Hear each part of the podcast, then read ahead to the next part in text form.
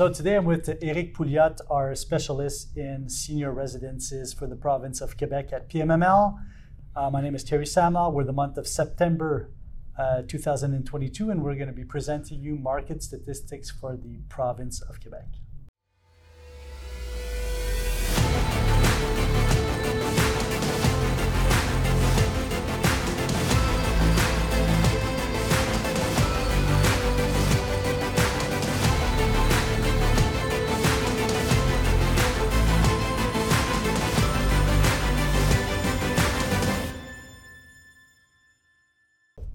Eric, um, we're hearing that there's right now there's a tendency on the market for the smaller senior home to be closing. Yes, uh, everyone read in the media that uh, in the past 18 months, 250 uh, senior home have closed. Everyone, everyone was thinking about the smallest one, but now you can see with Domaine Florimond, it's uh, medium-sized uh, senior homes to be closed uh, into 2023. So yes, we definitely can see that right now in the market, and this is just the beginning of this. So what is the beginning of something is always an opportunity. An opportunity. So, so there's a, what what I hear from what you're saying is there's a transformation of the markets. The smaller ones, smaller venues are closing for what reason? Many reasons. Some people are start this kind of business 20 years ago for various reasons, but not for business-wise reason. They do that by heart. They wanted to do something for the seniors residents, and they wanted to do something for the for people who are getting old and need services. So when you arrive in the in, uh, in the contingents that situation like the COVID, that you have to manage your expense, less revenue, stuff like that. Those people are not, have been not uh, trained for that. There was not their purpose in life to make money. At some point, making money is not bad. You want to make money to make sure that your business growing, growing, and you have the good services, and you taking care of you painting, you know, you do maintenance like that. So people are not, they don't have this kind of mending, and they're scared to increase the rent. This is a big portion. You have to increase the rent. It's time to do it. So just do it because if you don't do it, you you're gonna close. So different situations. So first of all, we have the, the rents that were not increased, and we have a lot of inflation that we've lived during COVID and Yeah. in, in the last year, 2021, 2022 is tremendous inflations, and a lot of those um, re- retire, uh, senior homes didn't have the um, the tendency of constantly increasing the rents every Yes. year. So now you're coming to a situation where you have to increase the rents drastically to compensate, Yeah. and you're not able to do it. Yeah. Then, of course, the expenses, um, the interest rates, which are up. But there's another factor that we're seeing, and it's it has to do with the workforce. Could you talk about it a bit? About the Workforce. yes, the workforce, the power on the floor, operation. So uh, a good thing about two good thing about smaller residents who close, is that those staff gonna go somewhere. So at some point, it's not bad to have a turnover in the smallest resident because those residents have to go in other resident. So your vacancy will go down because of that, and your staff also. So you have to take the advantage of the market right now those gonna close and be aware of the market so you can hire those staff gonna lose their job who did that for 20 years. So you do that for 20 years, they're pretty much a good staff. So it's not bad. It's what happened right now in the market. So cl- smaller, medium-sized closing. So we can see in in uh, in Estrie right now in Montérégie, they have one close. Uh, I know some resident that uh, they bring all the staff in their resident, and the resident too. So they full, full staff, too much staff, and uh, too much uh, resident. They don't take care of it. So it's uh, it's not bad what happening right now. So there's there's the market is cleaning naturally cleaning cleaning, itself. And are we seeing in the workforce? It's important to speak and talk about this because it has an, an an impact on the cost of wages and the cost of labor. Yes. And now we're seeing older people leave uh, the workforce and younger people coming in. What does that have as an effect on, on expenses? Uh, you have a, would say, medium effect because the new staff, as you know, they want more money for what they do and they do less. Sorry about that, but this is the case. It is they want more they, and they do a little bit less. They don't have the same, and, and, and it's okay like that. The operator have to manage it differently. So you cannot approach a situation with the new generation and think that you're going to do the same thing as the old generation. So the new manager, so this is good because the people want to sell right now they are 60 and over they want to sell their resident it's perfect. You have new blood coming in 30 40 45 years old and they understand the new generation. So you have to base your business on the new generation and move on on that. So i don't think the impact will be that much because you can increase the services more than you average payroll so at some point you can uh, and you know you will not increase our salary is basic. You're not going to increase 10% your salary for the next each year for 10 years. So at some point, you're going to have to pay upfront bigger salary, but in the next five years, you're not going to increase that much. So the rent will go higher and the service too. So this the gap will close quickly after two three years. Your profit will be back. So it's a matter of time. Let's talk about you. You brought up a, an interesting subject. So now, what we're seeing: smaller residences that are closing, interest in interest rates up, Yeah. um, revenues uh, that have been increased in certain places, not in other places.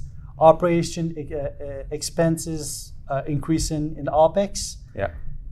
What is happening with the vacancy rates right now in the province of Quebec? Why the vacancy uh, in the major city vacancy uh, look to be higher than the in the, on in, in the countryside. Yes. Countryside look better on that, I think. Uh, but right now, as we can see, I think the summer is over. So after the COVID, people wanted to keep their uh, their parents uh, closer from them and at home more longer. But now with September, everyone have kids, school, uh, go back to work. So we see the traffic today. Yeah, it was crazy. Go back to work. So they don't have time for their parents anymore, just like in the past. So I spoke to a few owners in the past two weeks, and they have plenty of, of people who want to come and the resident visit. So I think the vacancy will go uh, will go down. Vacancy will go down quickly in the next few months, and the winter always bring a lot more of residents uh, also. So and the, with the smaller close, so I think the vacancy rate will go down drastically in the few in the few uh, if, if in the few next month. So vacancy rates going down. We have new buildings being built but are not yet delivered. Yeah. So that means a possible increase in uh, cost in uh, revenues. And revenues, yes. uh, you know, offer versus demand, basically. Uh, so that's one thing. But on the other portion of that, uh, completely, how is uh, senior residences performing right now as far as cap rates on the market? If you're comparing for the last few months, Yes, uh, so that uh, the cap rates is back as normal as the prior COVID. Uh, everything is doing very well on this, uh, but the T, uh, the cap rate is the same as post previous COVID, but the only thing is the expense, the profit, the NOI. You know, the EBITDA is less, so c'est sûr they have less value because of that. But it's a matter of time that the the cap rate will go down for sure because when you have uh, less inventory in, in the market, less honor in the market, and a sure demand in the next few years, the cap rate will go. It's a pronostic, I will say. Someone can see that and record it and see if I was right on this. But the cap rate will go down also. So the cap rate right now is between for apartment, uh, fully kitchen, stuff like that, uh, autonomous people, you can go to 625, 675, and you can go to nine for uh, intermediate resources uh, public. So various depending on the size of the type of service, type of apartment they have. So you have you have to be very very careful on this. So the TJ is back to uh, what uh, to uh, before COVID. So cap rates back to before COVID, which is really interesting because the interest rates that we had, say in January 2020, were lower than what they are today. Yeah. Since that time, the OPEX has is increased uh, drastically on the buildings, and the interest rates have drastically increased also. But Yeah. we're still maintaining cap rates which are equivalent to what we had before COVID, which is really interesting. Yeah. So you can you cannot ask a market who have been so much mediatic that there's so much view in the TV that you know this is going yeah. medias that going bad, bad, bad, bad, bad, and after the COVID, they still up, they're still there, they're still running. So the good operators still running. So that kind, it's a good market, it's a good investment. If a senior home passed through all the COVID, what they lived through, it's a good investment for sure. No, yeah, no so if you, about if you that. could go through that storm, Right, it's back, and you, you can go to any storm on that. And the people going back on the senior home, so it's a sure market. You cannot miss your shot if you go to o- operator. So I think this is why the TG is uh, there. Cap rates, yeah. Why with the, the cap rate. So uh, no, and the price per door. Also, we can speak about that. I know the question will pop up. that was the next question. Yeah, I know it will come up. So the price per door is very various also. To 71, we saw some sell to uh, 71 uh, uh, 71,000 dollars per door to 150 dollars per door, depending on which side uh, is and the age of the building also on that. So we have to be very careful. Uh, what's not following right now is the cost of construction. So the TGA don't follow that. Uh, the cap rate don't follow that right now because to build something new, 200 unit and more, it's like maybe 225, 250, 275 per door, $1,000 per door. So it's not following that on this. So some owner want that as a plus value, that the price per door if you want to build it. But uh, you still, the banker, the bank will still look the ratio of the operation. So it's not following right now. Uh, but uh, still pretty good investment for the bricks and operation business. Um, let's talk. Ab- I would like to talk about who the owners are and who their sellers are a little bit Yeah. later. But let's talk about one major game tran- changing transaction that took place a few weeks ago in Dorval, which is close to the Dorval Airport in the western side of Montreal. Can you talk about that transaction a bit? Yeah, the uh, CHLD uh, Herron, who uh, everyone heard about it uh, when the COVID started. They uh, use it as a media, uh, big blast on, the, on them. Um, and I know uh, the owner a little bit and uh, was not very good on CHLD, so they have to to do a big turnover on this, uh, and they just sold it not to do a senior home, but to do uh, conversion, conversion in multi uh, in, in multi-res or uh, some Airbnb and fine. So it's still we're not sure about what they're gonna do, but the big project is coming on that to give a second life to this building. Who unfortunately have been uh, very bad uh, publicity.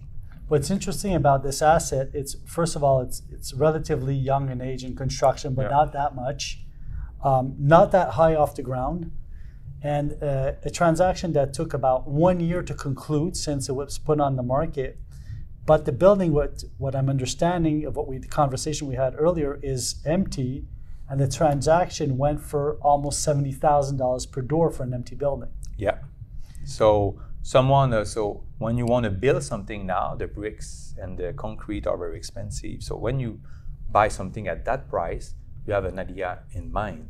So if you just have to uh, do a conversion in the unit and for something like that and uh, have some bigger space, don't forget in those kind of places you have a lot of common area too that you can use to increase revenue also. Right. So you have to have a project in mind, and it's pretty easy when the market right now with the rent that you have for the multi-res right now, it's pretty easy to, to do, do uh, to do the math. You pay Yes. seventy one dollars, seventy one thousand dollars per door in one year. When you full it and you did the conversion, you're gonna have less room. You're not gonna have 150 room like when you're gonna have 80 room, 80 apartment, but the price will be 150 per room or 125 per room. So the conversion is, you have a good payback on that. So you have to be uh, you have to look your your acquisition on this kind of uh, view if you want to create value on the existent or you want a conversion. We don't like conversion because it's not very good publicity, but at some point conversion bring more occupancy to the others in your homes. So at some point, it's a, it's a balance in life, and everything is balanced. You know, in real estate, you know, industrial, commercial, uh, manufacturing before was big in Montreal. They convert in condo like that. So it's not the first time it's happening Right. in real estate. It's depending on the market. Market changed drastically because of one event, the COVID. But we saw that in the past in various industry, in various segments. So we have to move with the market and uh, do what we have to do. That's it. Right now, you have Eric. You're probably the broker in, in the province of Quebec that has the most uh, senior residents uh, per capita for sale per door. Um, you have more than 300 million worth of uh, contracts, active exclusive contracts. You have more to come on the table that you're signing in the next Yeah. weeks. Who are the sellers right now in the market? The sellers are those who have been in the business for 20, 25 years, 30 years, that the COVID killed them totally. Uh, the ratio are not there, the revenue are lower, the expense are higher. All what they knew before the business was easy, a lot of staff, stuff like that, they have difficulty in the but the COVID just like bring them down, and they just don't want to be a part of it. Yeah, and the COVID brings something else to all human being. Take care that we have something else than working in life, and we can see that in production and stuff like that. So those owners are like that, or they're 60, 75, 70. They said, you know what, after the COVID, uh, I can do something else with my life right now, you know. And the second generation who might think about taking over after the COVID, they say, no way, I'm not gonna touch that. I'm not gonna work like that for this kind of stuff. And uh, so those owners are just those they're just tired. They don't want to be a part of it, and they had make some money in the past few years. And the real estate, you can put your money somewhere else in the business. So they want to sell, take their money and do something else with their money. So it's take uh, you have good creation of value to buy some from those owners like that. So in in the so you know we understand that the performance of these assets were extremely high uh, Yeah. uh, as far as uh, net income coming in in the past years. We have less. We're still superior to what we're seeing Yeah. in multifamily. A lot, yeah. What is the solution for the professional buyer coming in as far as management? Is there any solutions that are offered in the market? Solution, uh, you have a lot of uh, manager who ha- already have this five years experience. Because don't forget, when you buy a senior home, you have to have this five years experience in operation. If you're a doctor, not, not gonna happen. You have to have the operation skill on that, that prove that you did five years and you operate your business well. So we have a lot of people that we know and manager, they have company uh, or one person can do it for the manage two, three recent senior home or, or more. They can they can be there for you. They can help you to build it you know they have the license stuff like that so we have a lot of creativity to make make that stuff happen and at some point the government don't have any choice because they, they need new blood in it because if the owners want to they're not able to sell their senior home what they're going to do they're just going to close it Right. or they just have a conversion so it's a big yeah it's, it's kind of a tricky play right now because the owner want to sell. If you're not selling you say oh you know what? I'm just going to close and i'm going to do a conversion on that. So it's different on that. So they have to sell. So they have to sell and those owner they make money in the past. Though they will be able to do uh, a balance of sale too. So i don't know if see, i'm saying right the balance of sales Yeah, to let yeah, left money on vendor, the vendor takebacks, Yeah. VTBs. Yeah. VTBs on that. So they, they're going to be open to do that because they want their value. So they're asking a bit more than their value because the occupancy rate, uh, the vacancy is higher. But with this, with the balance of sale in the in hand, you can maybe arrive not what they want, but roughly in the middle. So everyone will be happy on this. So we need fresh blood, and fresh blood also know to operate business like the new generation want. Don't forget, you have new generation coming in. They want more money, and they're gonna work less. It's not a bad thing, you know. They enjoy life, and it's okay like that. But you have an operator, an operator, a manager have to know that and deal with with with his business like that too. So you have to be follow the trend because the market is moving. Market staff is, is, is changing. So if you do what they did in the past, you're gonna lose your staff. They're gonna go where the manager is more open mind, uh, work, family, stuff like that, less hours. Uh, don't push them to do double shift. Never do that always have a solution because when you, you push them to do double shift, T, um, TSO, what they said in French, uh, obligate, uh, obligate them to stay at work, you create a circle that you're gonna burn your, your, your core of your staff and they're gonna leave. So you have to find all this kind of way to don't make them work more than their eight hours. Push them to 12 hours, but don't push them to 16 hours, you know? So you have to be very creative and very hands on on the business.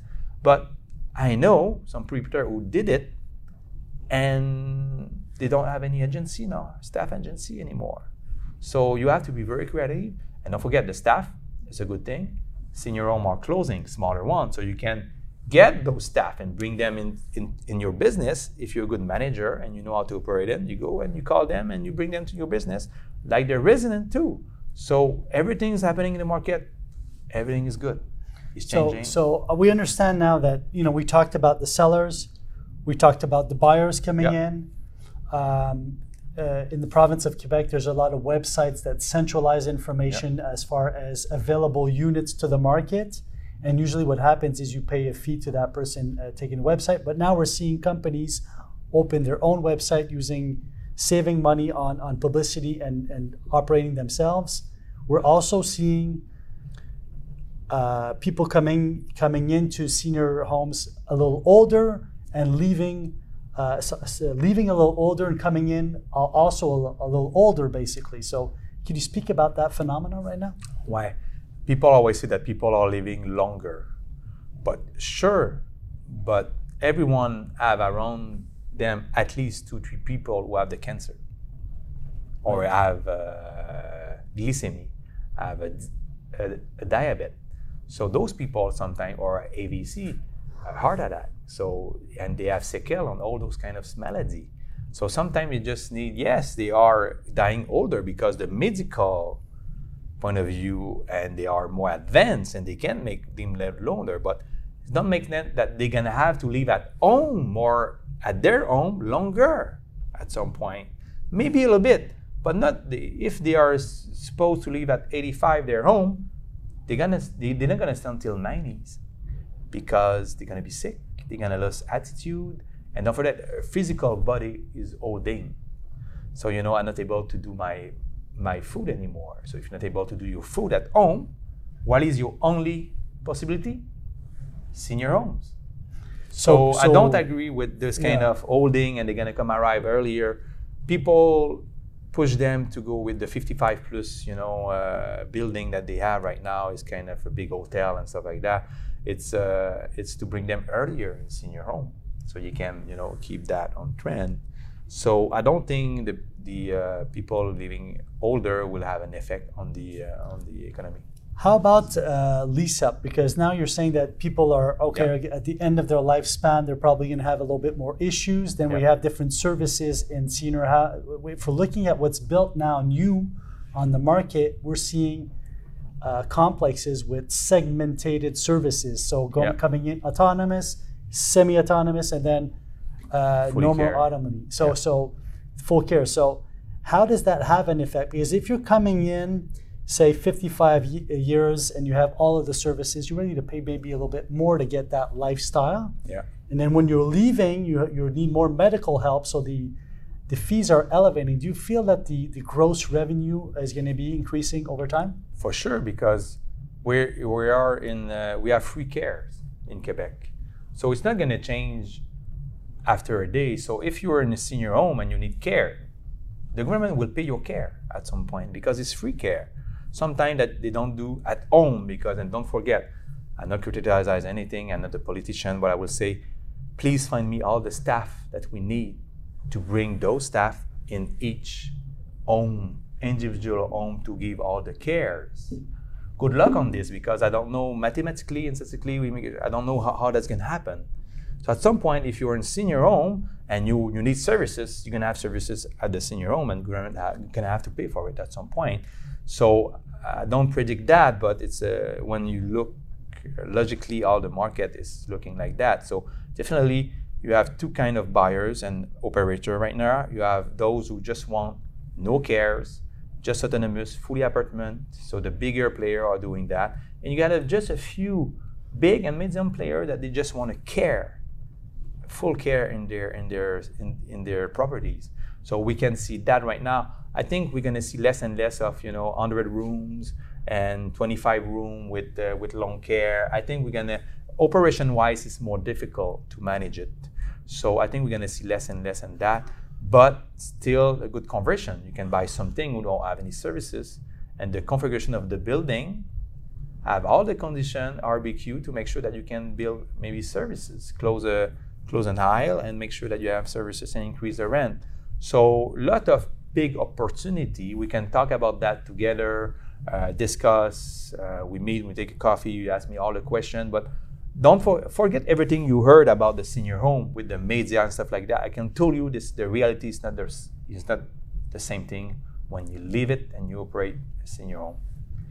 So stay tuned for our, our next uh, video appointment. But basically, uh, thank you very much, Eric. It's a pleasure um, to be um, here. Uh, it's a pleasure to have you. And uh, follow us in the next uh, sequence where we're going to be talking about interest rates. And we're also going to be talking about some predictions and some some calculations on cap rates. Uh, so see you next time. Take care from there on.